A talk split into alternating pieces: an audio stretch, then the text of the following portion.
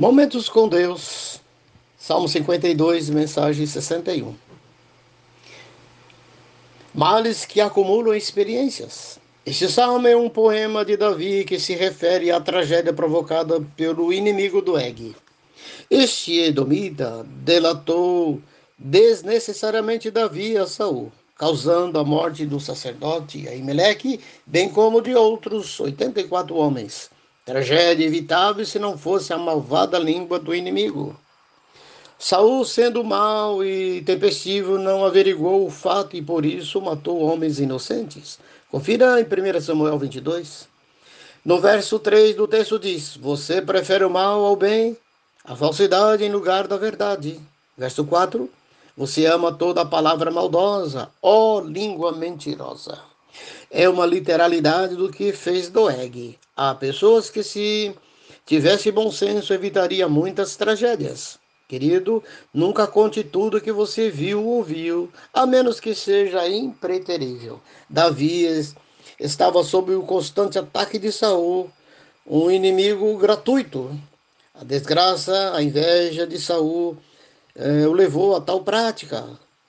Tentou apagar bem, o bem com o mal. Se não fosse Deus agir nas entrelinhas, o caso seria ainda maior. Davi passou longo tempo se refugiando em cavernas e levando uma vida nômade desnecessariamente.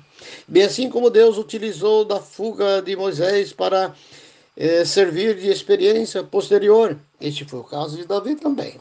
Ele esteve com, em contato com Aimeleque, exatamente para obter algo básico necessário tanto suas como de, do grupo que ele liderava.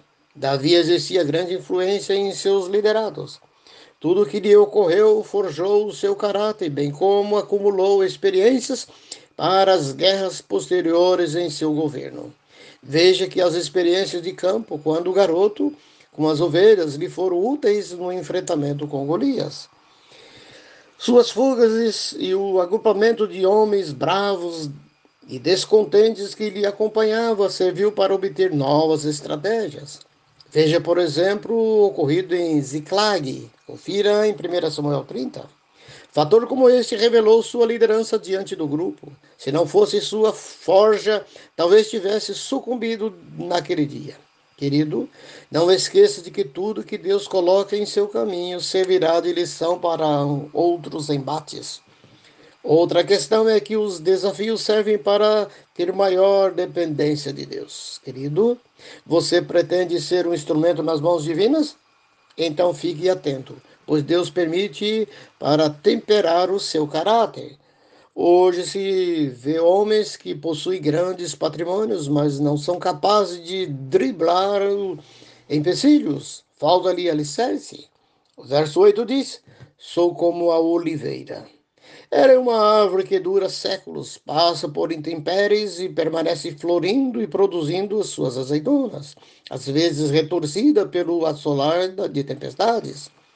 Querido, guarde tudo o que lhe ocorrer, saiba que servirá de lição para o seu futuro. Um soldado que enfrenta uma guerra já passou por muitos treinamentos em sua formação. Deixe acontecer, deixe Deus agir na sua vida. Pense nisto. Deus abençoe meu ouvinte, que possa obter experiência no seu dia a dia para servir de instrumento durante toda a sua trajetória. Abençoe a todos em nome de Jesus. Amém.